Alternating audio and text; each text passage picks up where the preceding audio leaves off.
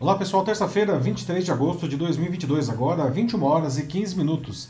Essa é a edição 129 do Jornal da Live, uma nova maneira de se fazer jornalismo em que você constrói a notícia junto com a gente. Eu sou Paulo Silvestre, consultor de mídia, cultura e transformação digital e vou conduzir a conversa, como sempre comigo, Matheus. E aí pessoal, tudo bem? Boa noite. Matheus, responsável por, pelos comentários das notícias, e é ele também quem faz a moderação da sua participação aqui no Jornal da Live. Para quem não conhece o Jornal da Live, não, ele acontece sempre às terças-feiras, a partir das 9h15 da noite, no meu perfil do LinkedIn, do YouTube e do Facebook. Sempre ao vivo, nós trazemos sempre uma notícia de bastante relevância nacional ou internacional, e depois uma notícia uh, mais leve, para a gente terminar, a gente costuma chamar de notícia bizarra. Ele acontece sempre ao vivo nessas plataformas, e enquanto nós vamos dando as notícias aqui, trazendo as informações, vocês vão comentando, vão dizendo o que, que vocês acham disso. A gente não quer simplesmente dar a notícia, a gente quer conversar, construir a notícia junto com vocês. No dia seguinte, eh, a edição vai como eh, um podcast gravado nas principais plataformas do mercado. Você pode escolher a sua plataforma, Spotify, Deezer, enfim, Apple Podcasts, Google Podcasts. Procure lá pelo meu canal, o Macaco Elétrico. Aproveita e siga o Macaco Elétrico e você pode ouvir o Jornal da Live também como uh, podcast. Muito bem, pessoal. Então, é, no tema principal da edição de hoje, a gente vai debater sobre etarismo. Os brasileiros ouvem cada vez mais cedo no mercado de trabalho que eles estão velhos para essa função. Né? Somos vítimas desse comportamento das empresas que demitem seus funcionários quando ficam velhos né? e não contratam ninguém a partir de determinada idade. O problema é que a cidade está cada vez menor, com profissionais de 40 anos até já sendo considerados velhos para o mercado, em um país cuja expectativa de vida só aumenta. Atualmente é de 76,8 anos a expectativa de vida, isso segundo o IBGE. Felizmente, algumas empresas começam a mudar esse quadro, contratando profissionais mais maduros, justamente pela sua experiência e outras habilidades, como resiliência, capacidade de trabalho em equipe. Mas são iniciativas, infelizmente, tímidas e pouco representativas. Por que as empresas, pessoal? Por que as empresas se tornaram etaristas? Né? O que um profissional que é vítima do etarismo pode fazer? Né? E por que as empresas ganham ao ter equipes com profissionais de diferentes faixas etárias? E como sempre, encerrando a nossa edição, temos a nossa notícia bizarra de hoje, não? e nela nós vamos continuar falando de trabalho, só que tocando em um inusitado emprego para o qual uma empresa de colchões abriu vagas aqui no Brasil. Não? As pessoas que forem contratadas ganharão 15 mil reais literalmente dormindo no trabalho. Não? para muita gente, isso é o emprego dos sonhos, sem trocadilhos. Não? Você gostaria de um trabalho desse? Não, mas afinal do que se trata esse trabalho? Né? Qual é a função desses trabalhadores? Não? Então, talvez você já, você já teve, aliás, não, algum emprego estranho, ou quem sabe pelo menos engraçado, ou conhece alguém que já teve, ou teve um, ou tem um, não conte aqui pra gente.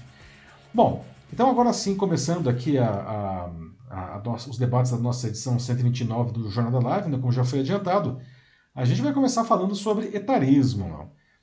Talvez você não saiba o significado desse termo, mas certamente já sentiu os seus efeitos em pessoas próximas de você. Talvez você mesmo já tenha sido vítima do etarismo, uma, uma prática em que empresas demitem os profissionais quando eles ficam muito velhos, entre aspas, não bem aspas, para suas funções. Não? Além disso, elas não contratam ou contratam muito pouco pessoas a partir de determinada idade, mesmo para cargos que exigem senioridade. Não? Só que a cidade de corte, vamos dizer assim, não está cada vez menor. Não? No Brasil, profissionais tão jovens quanto 40 anos de idade já são considerados velhos demais. Não? O problema é que a população brasileira está vivendo mais. Não? Isso é bom, na verdade, não? mas o problema é, é o que, que, vai acontecer com essas pessoas. Não? Segundo o IBGE, a expectativa de vida do brasileiro atingiu 76,8 anos em 2020. Não? Bom, algumas empresas estão tentando mudar esse quadro, contratando profissionais mais maduros para os seus quadros. Mas, como eu acabei de falar, não são, são ainda é, poucas que fazem isso e o alcance dessas iniciativas ainda é muito limitado. Então, eu já gostaria de deixar aqui algumas perguntas para vocês já irem respondendo aqui nos comentários, né, enquanto eu trago mais informações. Então, vamos lá. Na sua opinião, por que as empresas se tornam etaristas? Né?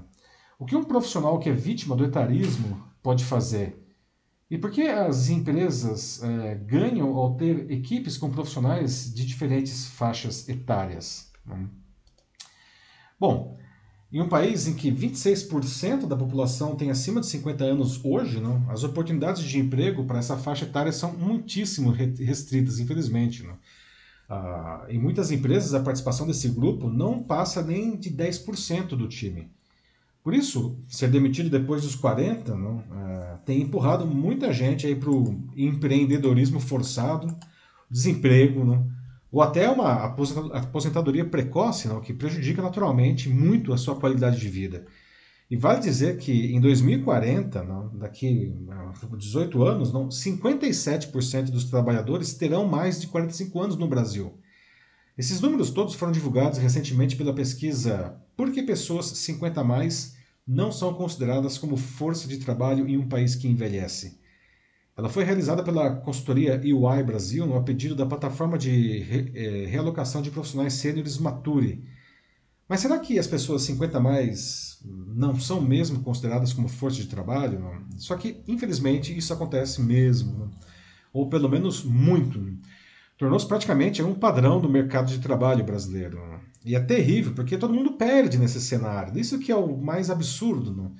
Um profissional, a partir dos 40 anos, ele está entrando entrando no seu auge intelectual. Né? Ele possui é, uma experiência de trabalho, uma experiência de vida né? que, que, que não se pode, não podem ser adquiridas em nenhum livro, em nenhum curso. Né? Tem que passar por isso. Né? E isso tem um valor inestimável para qualquer organização, especialmente em um cenário aí de altíssima competição como o que a gente vive. Né? Mas então por que as empresas se tornaram etaristas? Né? E o principal motivo é que os profissionais mais maduros acabam se tornando mais caros, né? porque eles normalmente acumulam aumentos de salário ao longo da carreira que acabam sendo mantidos, maior ou menor escala, não mesmo quando eles trocam de empresa. E além disso, isso é uma coisa que pesa também, infelizmente, não? esses profissionais não aceitam ser abusados pela chefia. Não? E tem muito chefe tóxico no mercado que adora abusar não, da, da equipe. Os gestores que foram entrevistados pela UI também apontam como motivo para dispensar profissionais mais maduros a sua maior dificuldade aparente, não média, com o uso de tecnologia. E também relatam um outro aspecto financeiro, que é o aumento dos custos do pacote de benefícios. Leia-se aí principalmente plano de saúde, não? porque as pessoas mais velhas acabam usando mais e isso encarece o pacote para todo mundo. Entre os entrevistados, 78% concordam total ou parcialmente que as empresas são mesmo etaristas. Isso Brasil, tá, gente?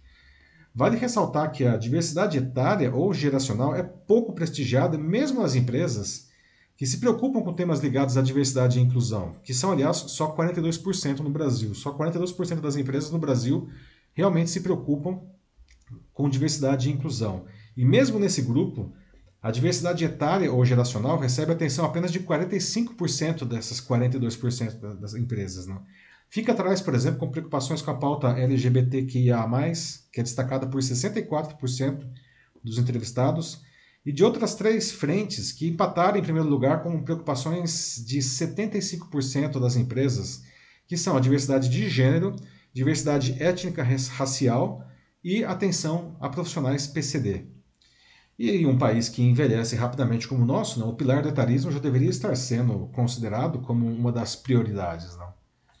Então, pessoal, agora sim, é, ah, queria, gostaria de ouvir de vocês, abrir, abrir o nosso primeiro bloco de perguntas aqui. Não?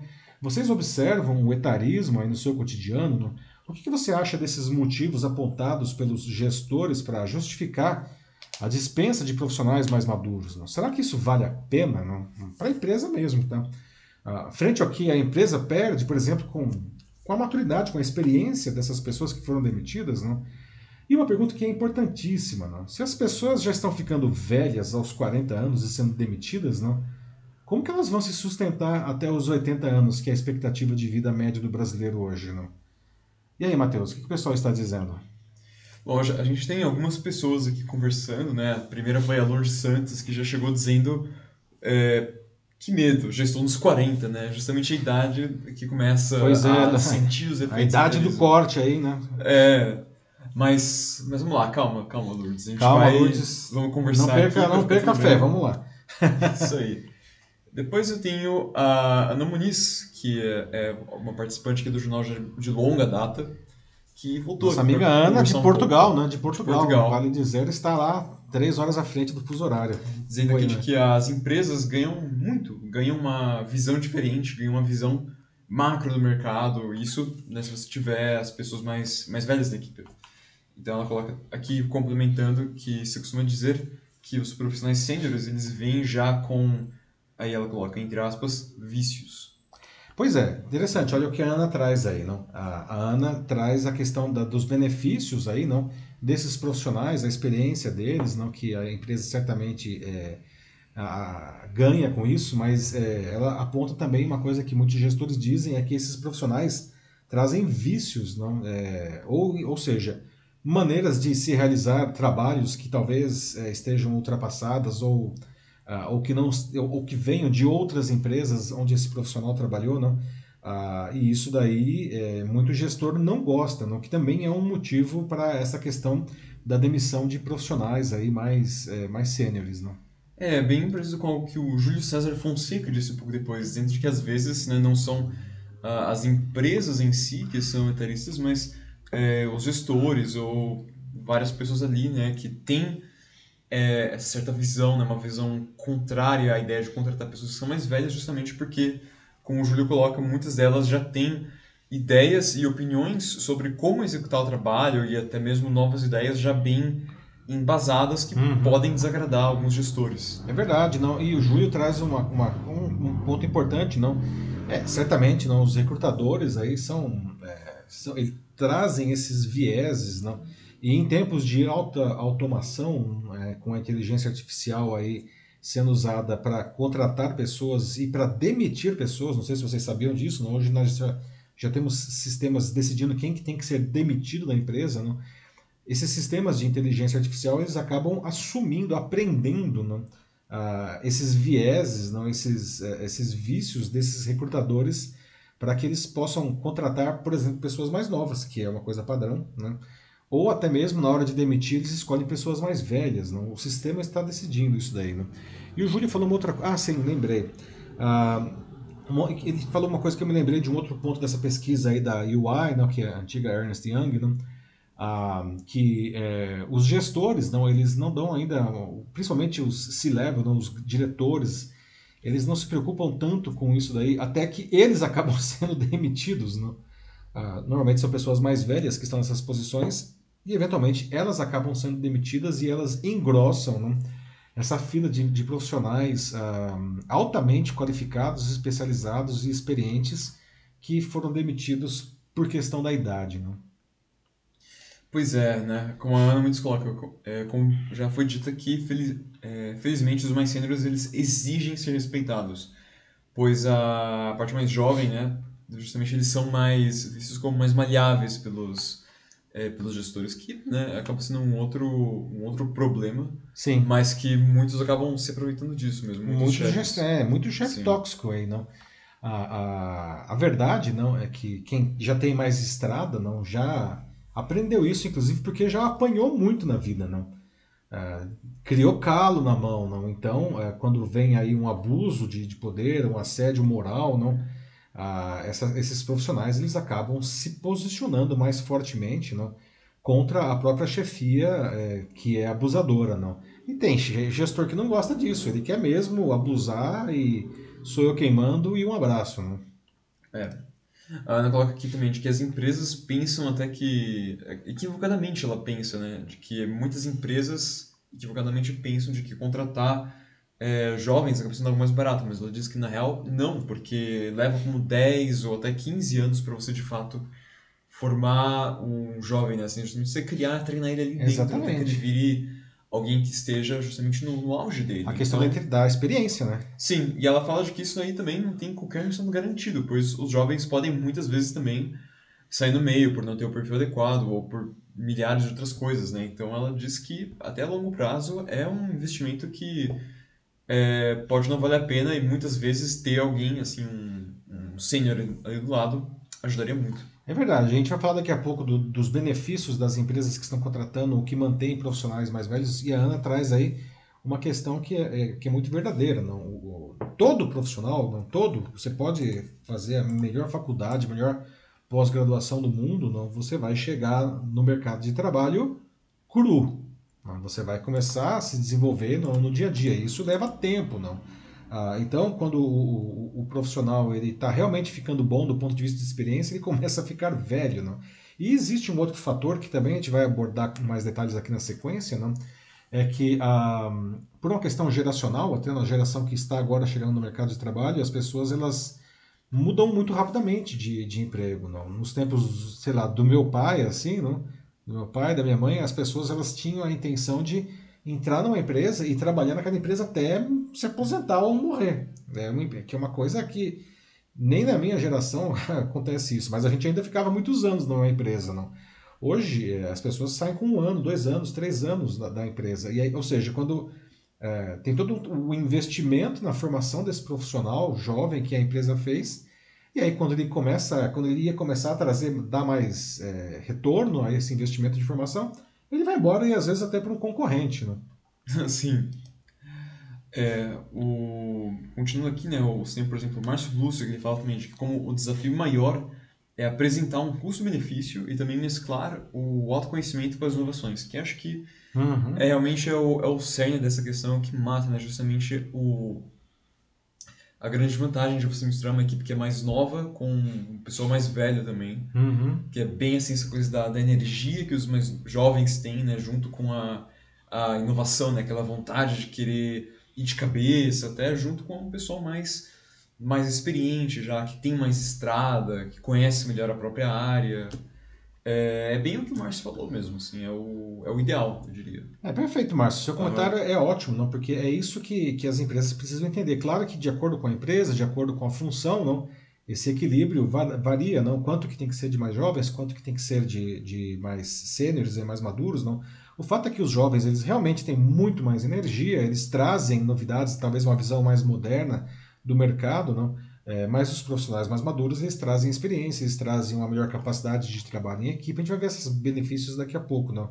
Ah, então você precisa ter aí um balanceamento. Aqui na nossa equipe mesmo do Jornal da Live, nós temos uma pessoa mais jovem não, e uma pessoa não tão jovem assim, né? mas que também não está tão velha.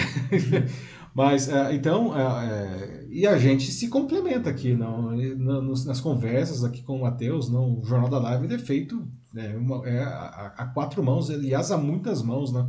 Porque depois a gente se junta a vocês, né? Mas o, aí, o, o que o Márcio trouxe realmente é, é, muito importante. A gente precisa, as empresas precisam encontrar esse equilíbrio não? entre as gerações entre, dos seus profissionais. É um comentário do Júlio aqui, é, que ele comenta agora, é sobre um relato dele mesmo, de que ele fala, tipo, ele já ele mesmo sofreu isso. Ele tem 45 anos, é, com 20 anos de experiência e passou por isso esse ano, pelo, por um caso de etarismo. Ele foi demitido por um gestor que nunca trabalhou no setor textil e ele não aceitava a experiência, opiniões e ideias, as vindas dele. Então, aí, como resposta, ele demitiu a equipe inteira. A equipe inteira, a equipe né? inteira. Veja só não, quanta insegurança desse chefe, para dizer o mínimo, não? porque isso aí para mim é insegurança, né? O cara que chega, nem é do setor, não, e demite todo mundo que está lá, porque ele não aceita quem pensa de uma maneira diferente. É, lamento muito por todos os profissionais e lamento também pela empresa, não, que perdeu aí uma, toda uma expertise desenvolvido na equipe, não, e ficou com uma pessoa insegura aí, não, que vai saber como que vai lidar com essa situação de agora em diante, não. Depois eu tenho a Eliane Maria de Araújo, que ela fala sobre como ela vê jovens que tem, muitas vezes não têm paciência ou resiliência é, para aturar a pressão do mundo corporativo. Então, por isso, eles mudam muito de trabalho e são como se fossem eternos insatisfeitos. Muitos até mesmo nem querem construir relações. Então, mais uma vez, comentando aqui em cima do, uhum. dessa saída dos jovens. É, é, verdade, Eliane. Não? Isso também a gente vai ver daqui a pouco aí dos, dos benefícios da, dos profissionais sêniores aí na equipe, não? É, mas você traz um ponto que é verdade, não? Essa insatisfação que é uma questão geracional, não mesmo? Não estou aqui de maneira nenhuma e o Matheus está aqui do meu lado, não jamais diria que, que essa geração é, é, é inapta ao trabalho, muito pelo contrário, não. Mas é verdade, eles têm uma ansiedade, uma vontade de crescer, não. uh, muito rapidamente na carreira e, e infelizmente as empresas não, é, elas não conseguem dar vazão a esse crescimento. E aí acontece esses pulos, não é, e que é uma coisa é, é ruim, né? Porque não falta, falta tempo para você justamente construir ali alguma coisa, né? Acho que, bom, tem mais comentários, mas. Tá, vamos passar para o próximo? Bom, acho que dá para seguir tá. gente. Depois eu recupero alguns aqui. Maravilha. Pessoal, continuem falando. É isso. É isso aí. Pessoal, o tema tá bom, né? Tá dando, tem bastante conversa aí, né? mas sim, eu vou sim. trazer mais alguns elementos aqui. O Matheus resgata aí as perguntas, as, os comentários de vocês. E aí eu já vou trazer mais dados aqui para vocês irem comentando mais aí, em cima disso daí, certo? Bom, uh, vou começar é, é, trazendo agora mais algumas informações sobre é, por que, que as empresas, algumas empresas estão justamente revertendo esse quadro de etarismo, ou tentando pelo menos, ou minimizando. Não? E no final, gente, tudo são negócios, tá? Com a alta rotatividade dos profissionais mais jovens, que a gente estava falando agora mesmo, não? algumas empresas ah, passaram a enxergar a responsabilidade, o, o comprometimento, a inteligência emocional como um diferencial dos profissionais ah, mais maduros. Não?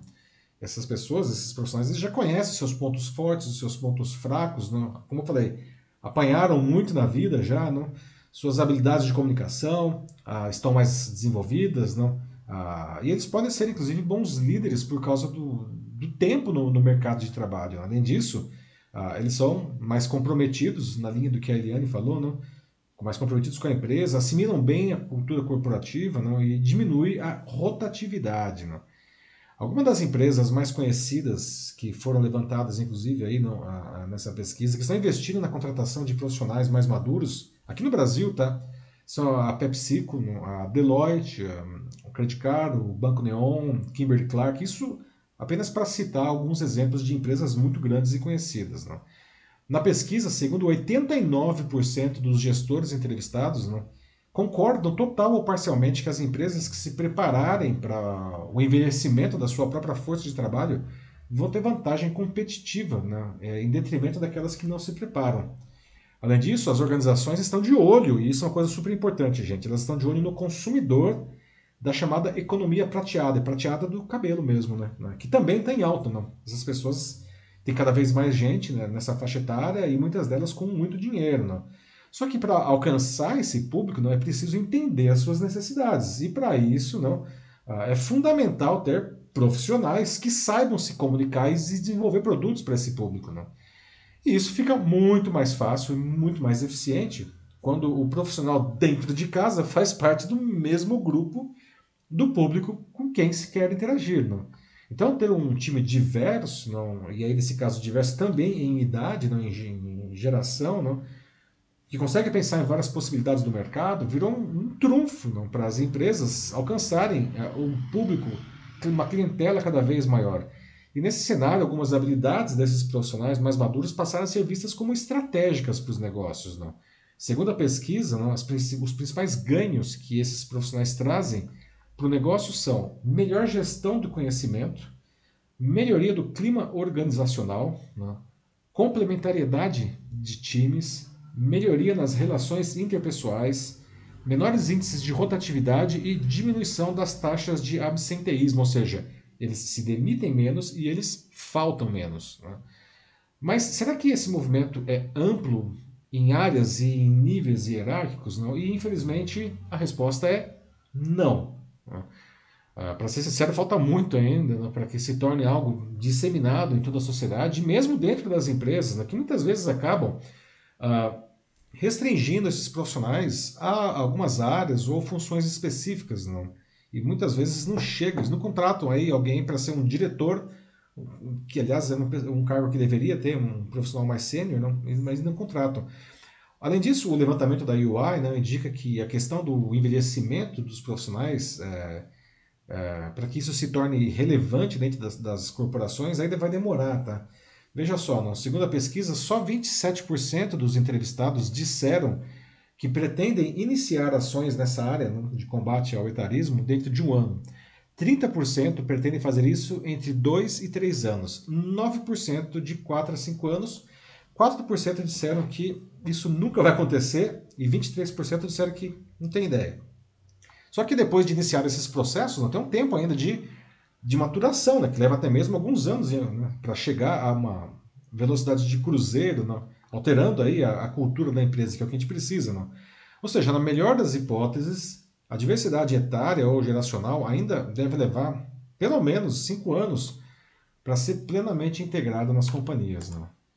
Bom, diante disso tudo, eu gostaria de saber agora de abrir de novo para vocês aqui, tá? Se vocês acham que as empresas não mais ganham ou mais perdem ah, quando o time tem profissionais mais experientes. No, no, primeiro, no primeiro, bloco a gente falou das, da, dos problemas não, que levam essa demissão, agora a gente falou dos benefícios que essas pessoas trazem para a empresa. Então, na sua opinião, como que deveria ser a distribuição etária? Mais ou menos como, acho que foi o Júlio né, que falou, é, esse equilíbrio entre os mais jovens e os mais experientes. É, o né? Márcio também. O Márcio, né? Uhum. Ah, outra coisa, não será que pessoas mais jovens podem chefiar pessoas mais velhas? Porque tem profissional aí é, é, sênior que não aceita a chefia de pessoas mais jovens. Será que isso, isso pode, Arnaldo? Não? E como você vê a importância de ter pessoas mais maduras na equipe para atender um público que é igualmente diverso, que também ah, está envelhecendo? E aí, Matheus? Bom, começando aqui por um comentário da Daisa Beltran, que ela diz que ela acredita que times devem sim mesclar os jovens com 40 anos para cima, né, com, enfim, com o pessoal mais novo. Ela diz que já viu projetos onde os jovens ensinavam os mentores em aspectos tecnológicos, enquanto os mentores ensinavam é, aos mais novos experiências da, da vida profissional. Então, é, mais uma vez, descrevendo aqui aquele, aquele cenário ideal, e que uhum. realmente é uma coisa que até que eu gostaria muito de uh, de ressaltar, porque uh, o fato do mais velho, né, tudo bem, adota essa, naturalmente essa posição de mentor pela experiência dele, não quer dizer também que ele não pode aprender dos mais novos também. Não uhum. tem nada de errado nisso, na verdade, é até muito interessante que isso aconteça, por criar um sentimento assim até de acho que assim não, não somente né, assim a equipe crescer com isso, se desenvolver, mas cria uma certa camaradagem também, que é muito importante. Perfeito, Matheus. Uhum, que é algo que muitas vezes quando o pessoal se fecha, né? Tipo, ah, tudo bem, não, eu sou o seu chefe, eu sou mais velho, então eu não aprendo com você, só você que aprende comigo. Isso é uma coisa que pode atrapalhar muitas vezes. E atrapalha, Matheus, muito uhum. bem colocado aí. Você, e ótimo comentário da Dais aí, né? Ah, e é verdade, assim, quem acha que já aprendeu tudo na vida, não, eu acho porque chegou na hora de morrer, então, né? A gente aprende até o último alento, né? até o último dia da nossa vida, a gente tem a capacidade de aprender coisas novas, não? Ainda bem, não? Ainda bem. E a gente pode aprender também de pessoas mais novas, também de pessoas muito diferentes da gente, de outros grupos sociais. Né? A gente precisa estar aberto para aprender com todo mundo, não? E quando você tem esse equilíbrio na, a, geracional, por exemplo, todas as diversidades, eu acho que as diferenças elas são ótimas dentro de equipes, não? porque pessoas diferentes têm visões diferentes e complementares do mundo, não? mas especificamente aqui no nosso caso, que a gente está falando de questões etárias, não? Ah, eu acho ótimo não, que tem essas diferenças para que ah, ah, os profissionais mais experientes é, ensinem, não, é, passem o, o, essa experiência de vida, experiência profissional para os mais jovens, mas os mais jovens podem ensinar sim muitas coisas para quem é mais velho, não. E todo mundo tem que estar tá disposto a aprender e a ensinar. Aliás, ensinar, não. Quando você ensina, você aprende muito também. Né? Então, ótimo, ótimo comentário aí. Depois tem o Davi Garcia, em que ele comenta sobre como empresas hoje praticam o que ele chama de infantilismo por questões econômicas.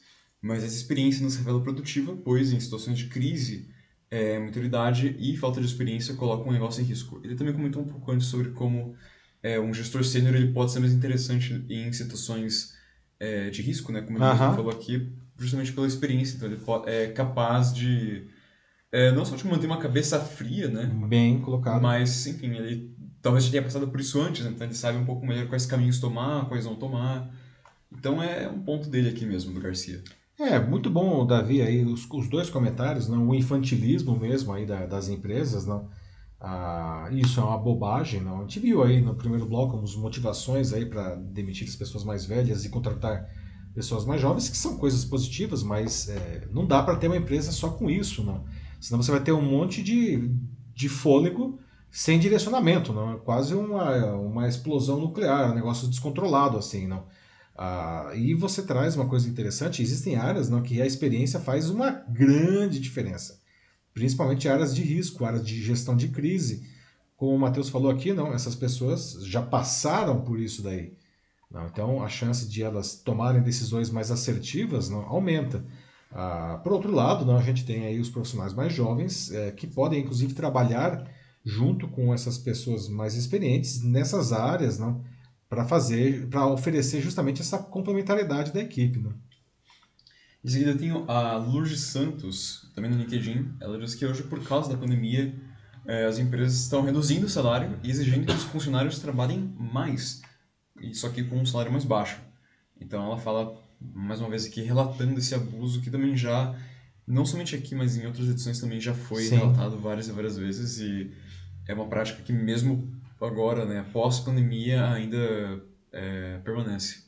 É, é verdade, nós já falamos mesmo aqui, né, Matheus, em outras edições. Não, ah, é, isso não dá para nós dizermos ah, que foi resultado da pandemia, apesar que a pandemia ela é o, o motivador disso daí, não.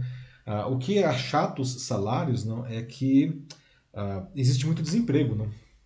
Existe muito desemprego, ok, o desemprego caiu, nós chegamos a 14% aí não, no, no, no, início do ano passado, não. Hoje a gente está em 10%, não uh, de pessoas que ainda é muito alto. Né? Então, uh, só que o problema é que uh, entre os empregados nós temos mais ou menos 40% de pessoas que são subaproveitadas, né? empregos de baixa qualidade, empregos que as pessoas trabalham menos horas do que, do que gostariam ou poderiam, fazendo atividades que, que não tiram proveito de tudo que elas podem oferecer. E temos ainda, sem falar, ainda mais uns 15% de desalentados, são aquelas pessoas que simplesmente desistiram de, de procurar emprego. Né? E esses números, números do IBGE, tá? Então, diante de um cenário que tem tanta gente sem trabalho ou trabalhando mal, trabalhando pouco, né? Ah, o mercado ele está não é, tem, tem muito mais é, é, oferta de mão de obra do que infelizmente demanda e aí é a lei do mercado não ah, o valor cai não e aí os salários certamente cai muito, não? como a Lourdes disse, não? mas é uma questão de, de, ter uma geração de empregos e principalmente de empregos de qualidade. Nós podemos ver aí os Estados Unidos que a despeito dos problemas lá que o Joe Biden vem enfrentando com a economia, inclusive com uma inflação alta, não, ah, hoje os Estados Unidos, não passada a pandemia, ele está num cenário do que a gente chama de pleno emprego, não, o desemprego está tão baixo ah, que, que é considerado que quem não está trabalhando está em transição, né? tanto que tem o que a gente chama lá de grande renúncia que são pessoas não de diferentes níveis hierárquicos e áreas não que estão se demitindo voluntariamente porque elas descobrem oportunidades para ganhar melhor ou para trabalhar menos ou para trabalhar melhor em outras empresas não. E aí o que a gente está vendo nos Estados Unidos é que os salários estão aumentando muito não. E é isso que a gente espera que aconteça no Brasil também só que a gente tá, ainda tem várias casas atrás nesse jogo da vida aí. sobre as chefias mais jovens agora. O Júlio César Fonseca ele fala sobre como ele já trabalhou com gestores mais novos no passado e que ele não teve problema algum. O que importa para ele é que se o chefe ele tem conhecimento, ok, então é isso que está valendo. Então é super justo, na minha opinião. O Davi Garcia fala de que os profissionais mais jovens, sim, eles podem chefiar mais velhos, é, mas claro que são skills diferentes, né? Como gestão e tecnologia. Por exemplo, você tem programadores que são mais seniors, ele coloca aqui como um exemplo mesmo, que preferem continuar né, como programador apenas, mas que eles não gostam ou até mesmo nem saibam como é, gerenciar uma equipe. Okay. Então, isso aí um, alguém que é mais jovem pode, pode participar. Assim, realmente depende de quem tem mais, uh, mais competência. São os skills aí. É mais, é. Até não é nem questão de ter mais competências, mas de ter as competências certas. Não é isso que o Davi traz, é o que eu chamo de o dilema do bom técnico, não. Sim, e nenhuma coisa também que está tão atrelada à, à idade, né? Porque da mesma ah, forma sim. que você tem é, como ele falou, né? Você tem pessoas que são mais velhas que não gostam de, de gerir, né? Não gostam gerir de gerir pessoas, né? Uhum. Você tem aqueles que, que gostam, né? Do mesmo forma que Exato. você tem jovens que, assim, que tudo bem, né? Como é, tem sido dito aqui, que são mais energéticos, né? Que talvez sejam mais inovadores ou que já querem partir lá para frente, mas também tem aqueles que são talvez um pouco mais um pouco mais tranquilos, né, que são assim um pouco mais conservadores nas decisões. É uma coisa que varia muito de mais de personalidade do que de idade, assim, sim, sinceramente. Sim, certamente. Não? É. Isso é uma coisa que as empresas também precisam estar atentas, que eu acho que elas falham, muitas delas, não? Ah, tem profissionais não, que desempenham funções técnicas em diferentes áreas, não só de tecnologia, não pode pensar, sei lá, indústria farmacêutica, qualquer coisa. São pessoas, profissionais técnicos, eles gostam e eles fazem muito bem o seu trabalho. Ah, eles não têm nenhum interesse ah, de, de de ser um chefe, de ser um gestor de pessoas. Até mesmo porque ou eles não gostam, ou eles nem têm os skills necessários para isso daí. Só que qual que é o problema, qual que é o dilema aí no, do, do bom técnico? Ah, chega uma hora da carreira que eh, a empresa fala, bom, se você quiser crescer, se você quiser ganhar mais, não, é, você precisa virar gestor. E aí muitos acabam se tornando gestores e acabam se tornando maus gestores porque eles não queriam ou não têm ah, preparo para aquilo ali, não. Ah, é uma pena que isso aconteça. Não? Algumas empresas mais maduras, né? eu posso o caso da IBM, por exemplo, eu conheço o caso. Né? É, se você quer ser, é, continuar na trilha técnica, não, você vai crescer muito, você vai crescer, vai crescer e vai chegar em uma situação aí muito de alto nível, permanecendo na sua trilha técnica, não? que é o que você gosta de fazer. As empresas precisam oferecer essa possibilidade para esses profissionais não, que não querem se tornar gestores de pessoas. Né? É, é, a Ana Muniz também fala sobre uma experiência dela, sobre como ela já é, trabalhou com várias equipes em que o pessoal era mais novo e foi muito bom, assim, ela disse sobre como ela conseguia refrear o lado mais sonhador dos mais novos, né, mais apostando na capacidade de inovação, então é mais um caso assim, bem, bem legal mesmo, e até ela fala sobre como é, um funcionário sênior que esteja trabalhando né, é, sobre a gestão de, de um jovem sobre como também isso pode ser uma troca interessante, porque o sênior que tem uma tendência a, a debater mais, que ele pode então uh, não né, querer brigar, mas justamente trazer, propor novas ideias para o gestor mais jovem, uhum. assim, justamente assim propor é, oferecer pontos mesmo. de vista diferentes, né? Sim. Que às vezes só pode acontecer por alguém que já passou por aquela situação antes, não? É, é, isso aí, Ana, não? E de novo, não? Isso reforça, não? É, é, essa complementariedade, não? Da equipe a partir de pessoas de, de gerações diferentes. Não?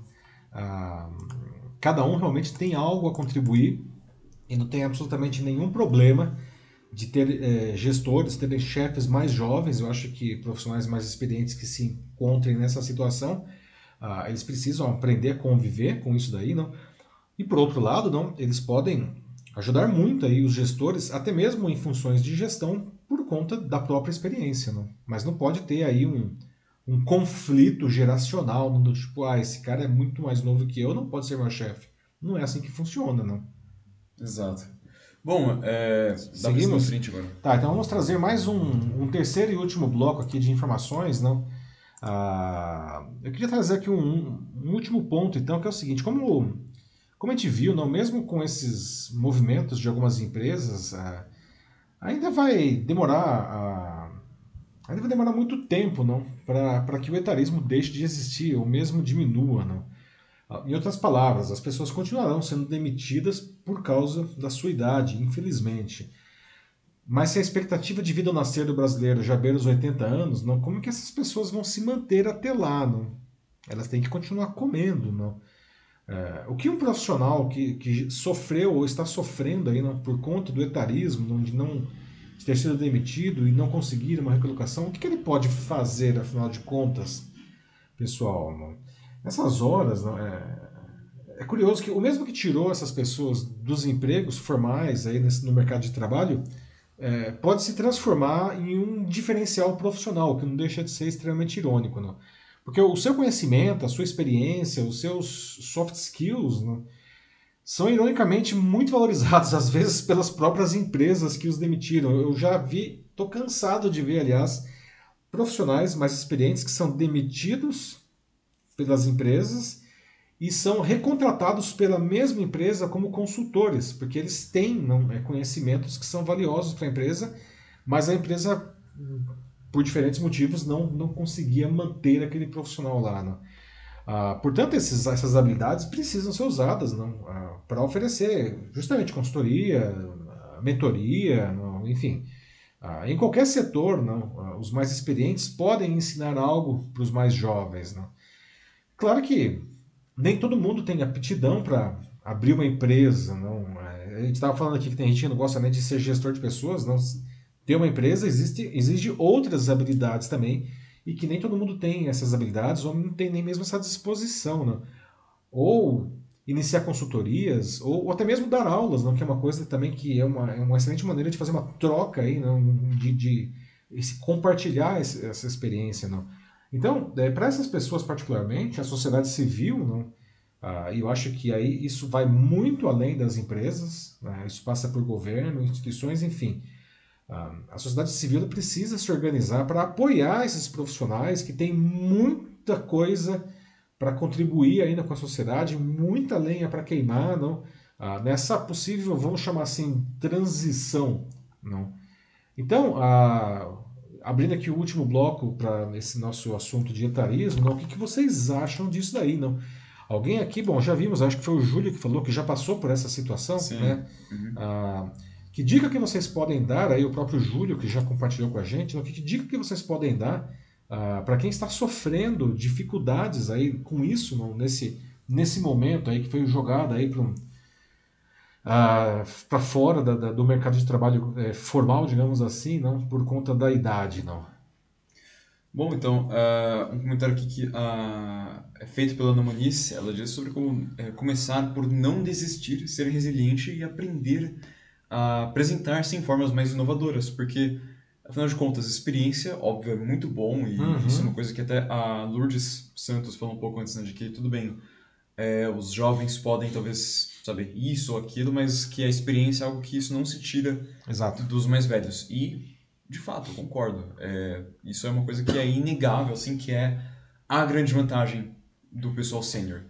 Mas às vezes, assim, os tempos mudam, né, justamente. Tá sempre em constante mudança e hoje em dia até com o ritmo das coisas atual, né, tão, tão cada vez mais imediatista, é, muda cada vez mais rápido. Então, às vezes aquele jeito que você fazia já é, há tantos anos atrás, talvez ele não funcione mais ou ele precisa de algumas alterações Exato. e e não tem problema nenhum, não tem problema nenhum mesmo em ter que mudar, assim, querer trazer algo diferente, assim. A inovação não precisa ser um monopólio dos mais jovens apenas. Muito bom. Uhum.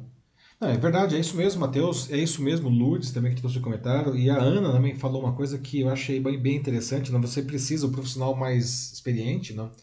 Uh, ele precisa hum, criar um novo pacote, se apresentar talvez de uma maneira diferente, não? porque, é, como você falou, né, Matheus, o tempo muda, as demandas mudam, a experiência ela continua sendo extremamente valiosa, às vezes o profissional tem todos os requisitos é, para executar uma função, mas ele precisa se apresentar Sim, o cara de uma maneira é... alinhada com o que o momento está pedindo, que talvez não é a maneira como ele se apresentava antes. Não? É, é, é realmente é o embrulho, não? o papel que você usa para se apresentar, aí faz toda a diferença. Não? Ah, e aí uma coisa que eu acho que é legal também, não, ah, esse profissional, por mais experiente que seja, ele, ele deve fazer uma, uma, uma pesquisa no mercado para verificar quais são ah, as habilidades que estão sendo mais é, solicitadas na sua área de atuação e verificar se tem alguma coisa que está faltando aí, não? E, e, e, se tiver, não, é, correr atrás, não? Existem cursos aí, é, cursos de curta duração mesmo, extensões universitárias, tudo, não? Ah, que não são caros, não demoram muito e que podem suprir eventuais gaps aí, eventuais deficiências, não? Para que esse profissional ele volte aí repaginado, sem eliminando esses, essas lacunas e tendo como diferencial a própria experiência, não? Bom, outras dicas que temos é, incluem oferecer consultorias, como foi comentado, né? Aqui uhum. o Davi Garcia fala. A Lourdes Santos fala em empreendedorismo. a Gisele Maier, que aparece um pouco depois, diz que ela, é, para nunca deixar de aprender diariamente, a buscar novas formas de trabalho. É isso aí, também. Gisele. É, porque às vezes não é só uma ideia que necessariamente precisa partir de você, mas as áreas hoje, inclusive com a, essa digitalização cada vez, cada vez mais forte, né? Uh, o trabalho muda, novas áreas, novos campos vão se abrindo é, por conta disso, assim. Então você pode encontrar mais oportunidades à medida que a sua própria área em si começa a, a se expandir. Então, com isso, claro, tecnicamente mais, mais mercado também, então mais chances. Verdade. Uhum. Não, e é isso mesmo, a Gisele também traz uma coisa muito interessante. E é, e é isso, né, Matheus? Ah, sei lá, vamos supor, você Uh, você não precisa virar um programador de computadores para tirar proveito dos recursos da tecnologia, mas você precisa saber quais são os recursos que existem, não? Uh, e aí usar a sua experiência para transformar esses recursos, que na verdade são ferramentas, não? a tecnologia é uma ferramenta, eminentemente, e uma, uma, ferra, uma boa ferramenta na mão de um bom profissional com experiência, ele vai fazer muito mais com aquilo. A gente pode até citar como exemplo, né, Matheus, aí um tema que está em voga, aí, muita gente falando, não? o metaverso, não? que Sim. desde do, no, do, de outubro do ano passado, quando o Zuckerberg falou isso daí, o metaverso nem é um negócio tão novo assim, já tem 20 anos ou mais, não, mas agora está todo mundo falando, porque o é, Zuckerberg é, falou, mudou, mudou, até o nome da empresa, de Facebook para Meta, não? Ah, você não precisa saber criar metamundos aí, não. Mas você precisa saber o que você pode fazer com isso daí, não. E de novo, você não precisa ser programador para isso, você só precisa ficar antenado aí a essas mudanças, não. E é uma coisa que ah, até é, ler, não, estar atento aí, né? Consumir aí conteúdos de veículos é, especializados, de veículos de comunicação ah, de qualidade, isso pode te trazer essa visão tão necessária, né? É, aí mais um comentário aqui é do Davi Garcia, que ele conta é, um caso do, de um tio dele que trabalhava, é, trabalhou por anos em uma estatal, atuando na área administrativa, até que ele finalmente se aposentou, ele fez um curso de Direito, e aí logo depois, veja só, ele foi chamado é, por ex-funcionários dessa empresa para advogar é, em questões de benefícios, aposentadorias, pensões dos novos aposentados. Olha só. É, ele também fala sobre como o sogro dele também se aposentou como professor universitário, virou escritor de três livros publicados, utilizados em universidades. Ou seja, é, você vê também uma mudança de, de áreas aí. É, é, é, o, o que é interessante de um bom profissional que tenha muita experiência não, é que ele acaba, pela própria experiência, inclusive, não, ele é capaz de construir novos caminhos. Não? É, você não precisa morrer fazendo exatamente a mesma coisa que você começou lá atrás quando você da faculdade. Uhum. Então, é, é, isso é uma coisa que precisamos ter em mente. Não? Talvez, se uma porta se fecha, não, outras se abrem. E às vezes é, nós forçamos essa abertura. Não? Nós, inclusive, descobrimos portas que talvez estivessem na nossa frente e antes a gente não percebia. Não? Então a gente pode é, identificar isso daí e passar por portas novas e de repente descobrir até, e já vi isso também, né? descobrir carreiras até mais prazerosas e até mais rentáveis que as anteriores. Né? É, é tudo uma questão de você estar disposto a, a experimentar mesmo, a estar aberto a ideias novas, justamente. Estar aberto a ideias novas, uhum. isso é muito bem falado, Matheus. É isso aí. Né? Bom, acho que é isso aí. Encerramos esse primeiro assunto, então? Encerramos. Muito bem, pessoal. Agora 10 horas e 2 minutos aqui no Jornal da Live. Vamos passar aqui agora, a, como sempre, encerrando a nossa edição, vamos para a nossa notícia bizarra de hoje e nós vamos continuar falando de trabalho nesse caso, mas focando em um inusitado emprego para qual uma empresa de colchões abriu uma vaga Aqui no Brasil, não, as pessoas que forem contratadas, ou a pessoa que for contratada, vai ganhar 15 mil reais para literalmente dormir no trabalho. Né? É isso mesmo que você ouviu. Né? Para muita gente, não, isso parece ser o emprego dos sonhos, não, sem trocadilhos, né? Sommelier de colchões. É, sommelier de colchão. Né? Mas enfim, e pior é que é mais ou menos isso mesmo, Matheus. Eu, eu ah. queria saber, vocês aqui gostariam de um trabalho como esse, um trabalho em que você, o seu trabalho é dormir, não? Mas afinal, do que se trata isso daí? Né? Qual é a função desse trabalhador? Né? Ah, e até ah, gostaria de abrir, já deixar uma pergunta aqui para vocês. Se vocês já tiveram algum trabalho, algum emprego estranho ou engraçado, incomum, né? ah, e gostaria de compartilhar com a gente, ou vocês conhecem, enfim, alguém aí que tem um trabalho diferente, não? Para contar aqui para a gente. Ah, bom, imagine então ganhar 15 mil reais por três meses numa função em que o principal requisito é gostar de dormir. Né? E é isso que promete a multinacional alemã EMA Colchões, né? aqui no Brasil, que está selecionando candidatos para testar os produtos da marca. Não? Mas afinal, do que se trata esse trabalho? Não? Segundo a empresa, o candidato escolhido irá passar o período descrevendo experiências com ao menos um item comercializado no país. Não? É a primeira vez que uma, essa ação é realizada aqui no Brasil. Na Europa, ela já, já vem sendo praticada, então eles estão trazendo agora para o Brasil essa experiência. Né? Para concorrer à vaga, a empresa exigia que o candidato fosse brasileiro, tivesse pelo menos 18 anos de idade, fosse usuário frequente de redes sociais como Instagram, TikTok, YouTube e, obviamente, entre aspas, amasse dormir. Né? Isso porque o candidato precisa ter capacidade de se articular, de falar bem, ele não precisa ser um influenciador digital, apenas alguém que se conecte com a marca não, e saiba expressar e faça uma avaliação real. Não. A empresa acredita que um bom dia começa com uma boa noite de sono. Ele parece até um slogan, não. Um bom dia começa com uma boa noite de sono. Ah, por isso ela desenvolve soluções, tecnologias para né, a gente recarregar a energia, não? é, para ter mais um, um, novo dia tranquilo e produtivo. Não? Ah, o processo seletivo começava com o candidato preenchendo o formulário não, com os dados pessoais, algumas características da sua rotina de sono, né, que tem tudo a ver, né? e também pedia que fosse feito um vídeo de entre 60 e 90 segundos na vertical, respondendo a seguinte pergunta: Por que eu devo ser o novo especialista em dormir da EMA? Não? E é esse exatamente o nome do cargo, pessoal. Especialista em dormir. Não? Já pensou colocar isso no LinkedIn? Especialista em dormir, não? Como seria isso? Não? Infelizmente, as inscrições se encerraram nesse domingo. Desculpa, eu não queria, assim, lamento se alguém estava já super interessado, mas Ó, se você ficou interessado, fica de olho, né? Vai que abre novas vagas aí né, para os dorminhocos, não? Não perca as esperanças, não. O processo está rolando agora, não? quem for contratado vai ter que participar de um treinamento, dormir pelo menos 8 horas por dia, né? tem que dormir bastante, né? Não pode ser meia dormida, não é, não é meio período do trabalho. Não. É aquelas micro dormidas de é, 30 minutos, 30 Tem que dormir para valer, não. tem que testar os produtos enviados, postar as experiências e opiniões nas redes sociais, não? Ah, pelo menos uma vez ao longo do, do, período. Não? E após o período do teste, inclusive, a pessoa, se ela quiser, ela pode ficar com os produtos. Não? De acordo com a empresa, a lista dos itens que serão testados, é, e aquilo que está falando sommelier de colchão, né, Matheus? Uhum. Porque sim, incluem diferentes tipos de colchão na empresa, camas, né, cabeceiras, travesseiros, até a roupa de cama é, vai ser testada. Né?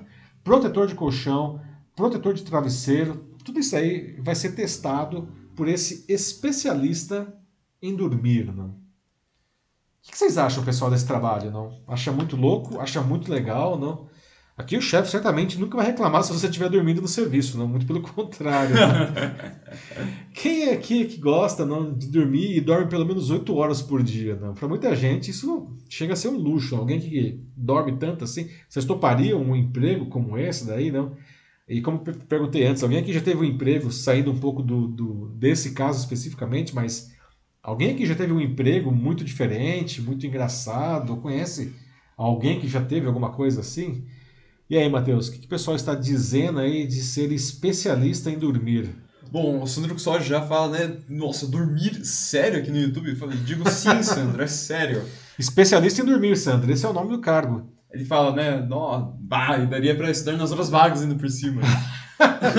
Verdade, olha só. Não tinha pensado nisso, né, Matheus? Mas dá para acumular empregos, não? Porque você trabalha no seja lá o que for durante o dia e aí à noite você continua trabalhando, não dormindo, não.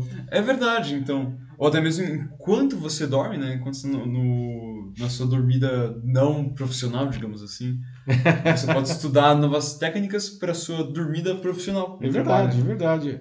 Aliás, eu estava até pensando aqui aquela, aquela frase horrorosa de coach, mas enfim, né? Trabalhe enquanto eles dormem. Nesse caso, você está trabalhando dormindo, não? É, então é. Toma essa.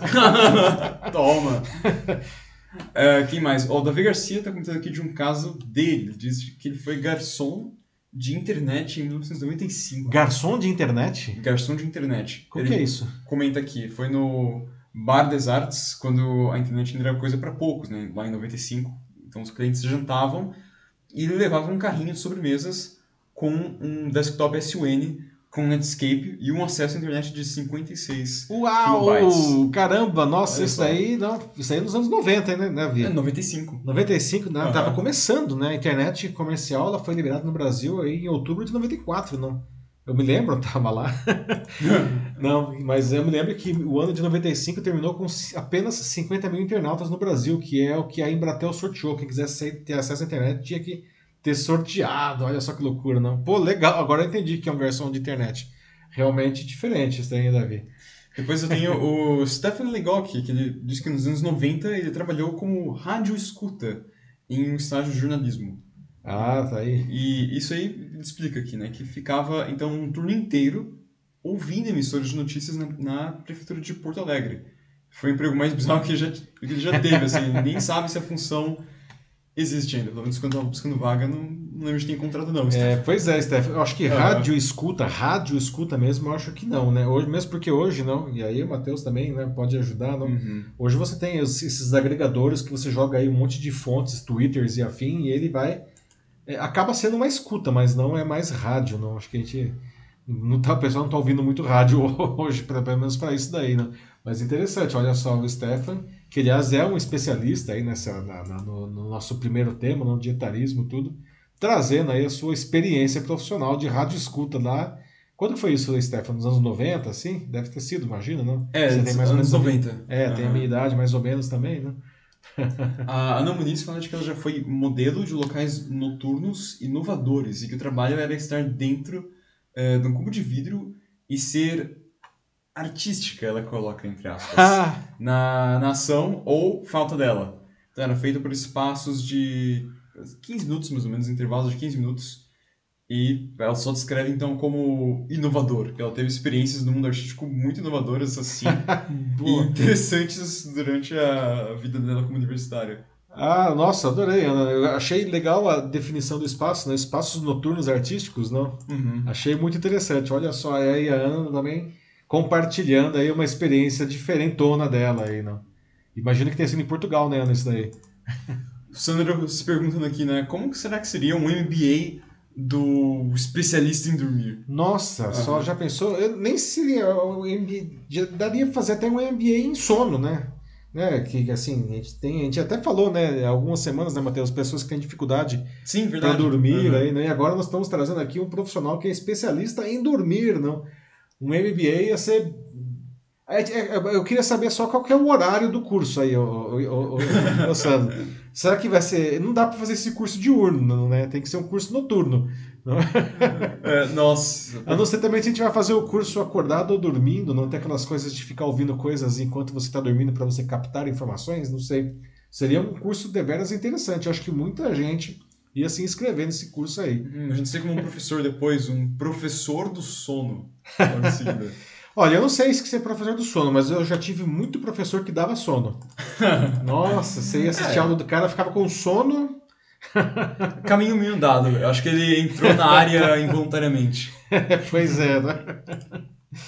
Ai, ai. E aí, Matheus, mais algum comentário do pessoal aí? É, não, pelo não. jeito é, é isso aí. Tá bom, pessoal. Estamos encerrando então aqui a edição 129 na, do Jornal da Live. Olha, não é tão tarde, tirando para a nossa amiga Ana, que está em Portugal, não, que está na nossa frente três horas aí. Mas dá tempo de todo mundo ter uma boa noite de sono aí, não? aí quem sabe vocês podem até fazer um estágio aí, não verificar como que seria isso. Já pensaram é. em avaliar o seu colchão aí, é, não? Stefan colocou aqui agora MBA em sono estratégico. MBA em sono estratégico, adorei isso daí. Olha só, como fazer um leverage, não do do tema, não? Muito bom, Stefan. Né? Então, pessoal, aí encerrando essa edição aí, não com um, um especialista em sono, desejo a vocês todos uma boa noite, não bons sonhos.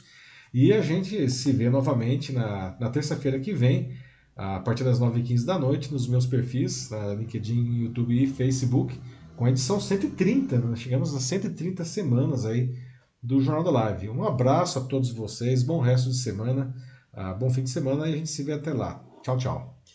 É isso aí, pessoal. Obrigado por mais uma noite hoje. Espero que tenham gostado. É, compartilhem com os amigos e a gente se vê semana que vem. Voltem sempre. É, então é isso. Um bom resto de semana e até a próxima. Tchau, tchau.